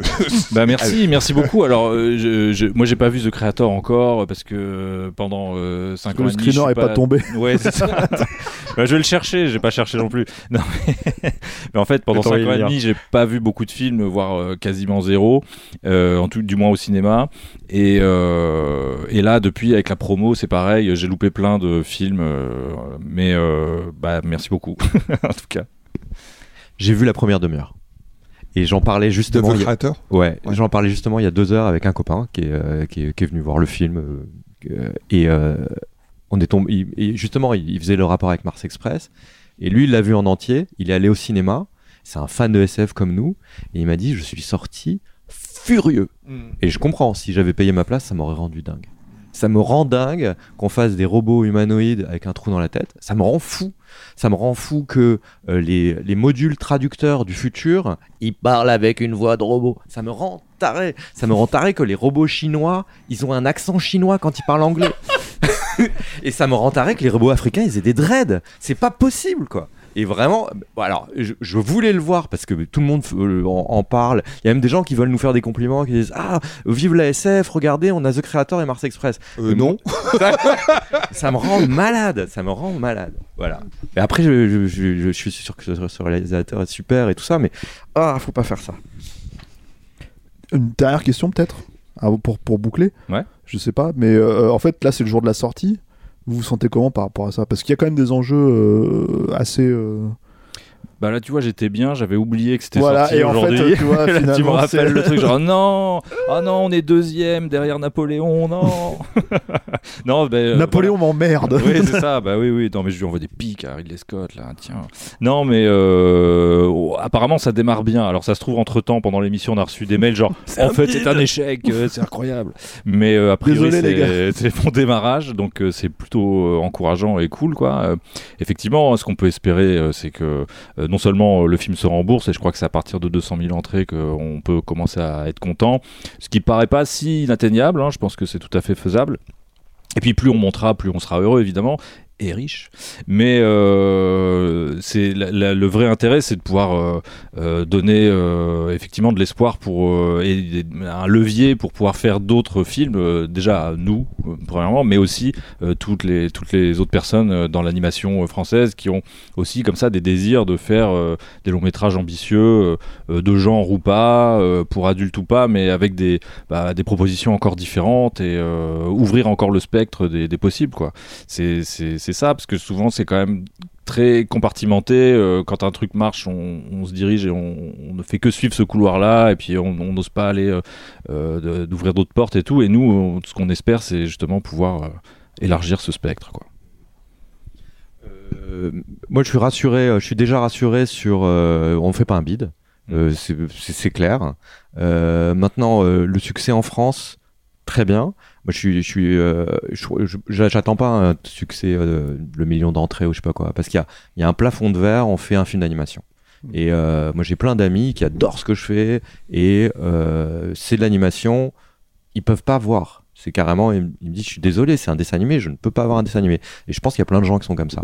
Euh, donc euh, c'est cool, euh, le, le film sera rentable, c'est à peu près certain maintenant. Euh, on a des très bonnes critiques. Ma vraie question, c'est comment il va être reçu à l'international? Comment il va être reçu aux États-Unis, comment il va être reçu en Asie? Alors ça, c'est énorme point d'interrogation et, et, euh, mon espoir est situé en réalité ici. D'accord. Alors, dernière question, parce que effectivement, on n'a pas du tout parlé de l'animation en soi, alors que c'est quand même euh, un élément important. Mais tant mieux. On- Tant mieux. Parce que euh, c'est pas un genre, c'est un film. Avant tout, c'est un film de science-fiction. Tout à fait. Donc, je garderai mes questions techniques pour moi. Mais- Non, non, vas-y, vas-y, parce qu'il y a quand même. euh, euh, je suis d'accord avec Laurent, évidemment, euh, que le euh, l'animation n'est pas un genre, etc. Mais néanmoins, on utilise quand même l'animation et ses techniques pour servir le- la mise en scène du film. Donc, je t'en Oui. prie. Bah, moi, moi aussi, je suis d'accord avec le fait que ça ne soit pas un genre, mais je me demandais ce qui avait guidé vos choix. Justement, on parlait de 2D, 3D. Mm. Qu'est-ce qui a guidé vos choix Bah euh, voilà, oui, c'est vrai qu'assez tôt, même au moment du scénario, euh, pour plusieurs raisons, et souvent les, choix euh, esthétiques du film croisent à la fois un aspect pragmatique, soit de fabrication, soit de cohérence dans l'univers du film, et en même temps. Idéalement, euh, ça doit être une métaphore ou un symbole euh, euh, qui, va maximiser les, thématiques du film. Et en l'occurrence, pour les robots et les, humains, on a utilisé deux techniques d'animation différentes, à savoir donc les humains sont dessinés et le, rendu des humains est, dessiné à la main par des humains, par des animateurs et des animatrices, et puis les robots sont rendus par des machines puisqu'ils ont été faits en, en 3D, alors également pilotés par des humains évidemment, mais le rendu dans le mouvement, etc., euh, est un peu différent pour euh, les uns et les autres. Euh, on voit que pour les robots, il y a un volume parfait euh, du fait qu'ils soient euh, modélisés en 3D. Cela dit, ils sont quand même euh, rendus en cel shading pour imiter euh, le, rendu dessin animé fa- fait par les humains. Donc il y a ce jeu de confusion et tout ça, une fois dit, n'est pas suffisant puisque euh, le principe, c'est pas seulement euh, objet manufacturé contre euh, être biologique, mais plutôt la manière dont euh, les personnages se voient eux-mêmes et comment euh, ils, pensent leur propre nature. Et donc, euh, euh, Carlos, qui est totalement artificiel, hein, c'est un ancien humain, mais qui, est- qui s'est sauvegardé dans un corps qui est plastique et métal uniquement, il est quand même dessiné à la main pendant toute une grande partie du film, parce qu'il se considère comme étant toujours Carlos, l'humain qu'il a été, etc. Et à un moment du film, il y a une bascule et la technique devient double sur lui. Il y a à la fois de la 3D 3D et de la 2D parce qu'il a ce, questionnement sur sa propre nature, une hésitation. Et euh, donc euh, voilà, ça m'a permis de, jouer comme ça esthétiquement euh, et métaphoriquement sur, le, sur le film. Et d'un point de vue pragma- pragmatique de prod, ça me permettait de faire un corps un peu plus compliqué pour Carlos, euh, une fois qu'il a plus ses vêtements, et euh, des designs de robots un peu bizarres et complexes, euh, qui auraient été trop chiants à animer et à redessiner à la main tout le long du film. Et par ailleurs, j'ai quand même cassé les pieds aux animateurs, aux animatrices, parce que les épaules de Carlos sont hyper chiantes à dessiner, son col aussi, etc. Enfin, des petits détails comme ça où je les ai fait suer, je suis désolé. Pardon. Et est-ce que ça, ça vous a donné envie d'expérimenter justement d'autres mélanges de formats comme ça euh, Peut-être avec, euh, pour le coup, des comédiens en chair et en os euh, Bah euh, pourquoi pas. En fait après je je, je, je- comment dire je prévois pas euh, en avance. C'est vraiment euh, le scénario qui fait les qui donne les idées de mise en scène quand même parce que je pense que c'est les films qui guident euh, leur leur forme. Euh, malgré tout, c'est vrai que pendant qu'on écrit, moi, j'aime pas dessiner euh, à son grand dame. hein. Lui, il aimerait bien que je fasse plein de dessins pendant que voilà. Il... Alors moins maintenant. Moi maintenant, ouais. Ouais, ouais, ouais. Mais moi, j'ai- j'aime pas. Je, je préfère euh, euh, attendre le dernier moment euh, pour pas avoir de, de blocage ou pas me dire tiens j'aimais bien ce design mais maintenant comme on a viré cette scène ça sert plus à rien. Et donc je, je sais que je pourrais je pourrais en faire des chéris comme on dit dans le dans l'écriture où on, on, se bloque sur des idées qu'on aime bien alors qu'elles ont plus de sens et on veut les garder à tout prix et euh, on essaye de faire entrer des ronds dans des carrés et tout ça. Et donc euh, le dessin c'est ça euh, je préfère euh, Ouais, je préfère faire euh, chaque chose en son temps et euh, me dire que peut-être euh, j'aurai encore une meilleure idée plus tard. De toute façon, euh, et puis si j'ai oublié cette idée, c'est qu'elle était peut-être pas si bien, cette idée visuelle, et, de me laisser la possibilité de. C'est ça, de, réinvestir le scénar avec le temps et d'avoir de, nouvelles idées. Et j'ai travaillé avec quelques autres réalisateurs de, de dessins animés, Jérémy Waro, Hervé de Crécy, Lisa Mandel, et ils dessinent tous. C'est-à-dire pendant qu'on raconte l'histoire, ils, font des croquis, tous, tous, tous. Lui, c'est hallucinant. Il y a pas, il y a même, tu oublies comment on dessine. C'est-à-dire quand tu t'y remets, tu me dis, ah, je sais plus dessiner. Ah oui, moi j'ai ah, j'ai pas dessiné depuis le mois de mai là, donc euh, là je pense que ça va être une catastrophe quand je vais reprendre le dessin. Je vais être là, waouh, je sais plus dessiner. Très bien. Bah, merci beaucoup. Bon, on espère que tu tu t'y remettras quand même euh, sans trop de difficultés la prochaine fois. Bah, ça va être dur, mais après maintenant je connais le processus, donc maintenant tu, tu vois, je, je vais être déprimé pendant euh, 20 minutes et faire ah oui, c'est vrai, c'est comme d'hab. Deux donc, semaines. euh, voilà. Ouais. C'est comme le vélo, ça revient. oui, c'est ça. Super. Alors, on va en dire deux mots. Mars Express, c'est pas seulement un film, euh, c'est aussi un roman. Un roman euh, qui euh, est sorti le 8, euh, le 8 novembre dernier chez Brajlon. Euh, roman préquel écrit par Cédric Degotex, euh, qui explore le passé d'Aline, Carlos et Chris Roy Jacker, donc les protagonistes du film. Euh, il est sorti donc chez Brajlon. Et ça le temps pour un film, c'est fini pour aujourd'hui. Euh, Jérémy, Laurent, merci beaucoup d'avoir merci, été avec nous. Merci. Merci. Merci. Merci Stéphane, merci Vincent, Merci Clémence. merci, Alain aussi à la technique. Merci à vous. Et puis euh, merci à vous toutes et tous qui nous suivez, qui nous écoutez, qui êtes un peu plus nombreux chaque semaine. Euh, si vous nous découvrez pour la première fois, eh bien n'hésitez pas à vous abonner pour ne, louper aucun épisode. Si vous voulez nous soutenir, rendez-vous sur Tipeee, Patreon ou KissKissBankBank, mot-clé Capture Mag. Vous pourrez euh, souscrire à un don récurrent ou un don ponctuel éventuellement, mais en tout cas nous aider pour qu'on reste indépendant et qu'on continue à développer nos programmes. On compte sur vous. Et puis n'hésitez pas à mettre des petits cœurs sur les applis de podcast, des commentaires, reposter nos contenus sur les réseaux sociaux. Euh, bref, contribuer à nous faire connaître. On se retrouve euh, le mois de décembre pour le prochain épisode de Saltan. Retour au format classique. Salut, à bientôt.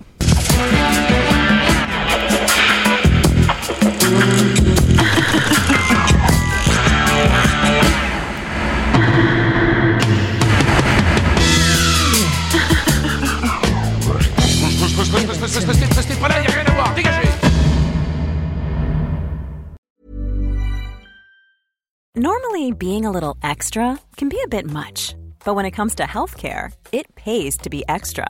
And United Healthcare makes it easy with Health Protector Guard fixed indemnity insurance plans. Underwritten by Golden Rule Insurance Company, they supplement your primary plan, helping you manage out of pocket costs without the usual requirements and restrictions like deductibles and enrollment periods. So when it comes to covering your medical bills, you can feel good about being a little extra. Visit uh1.com to find the Health Protector Guard plan for you.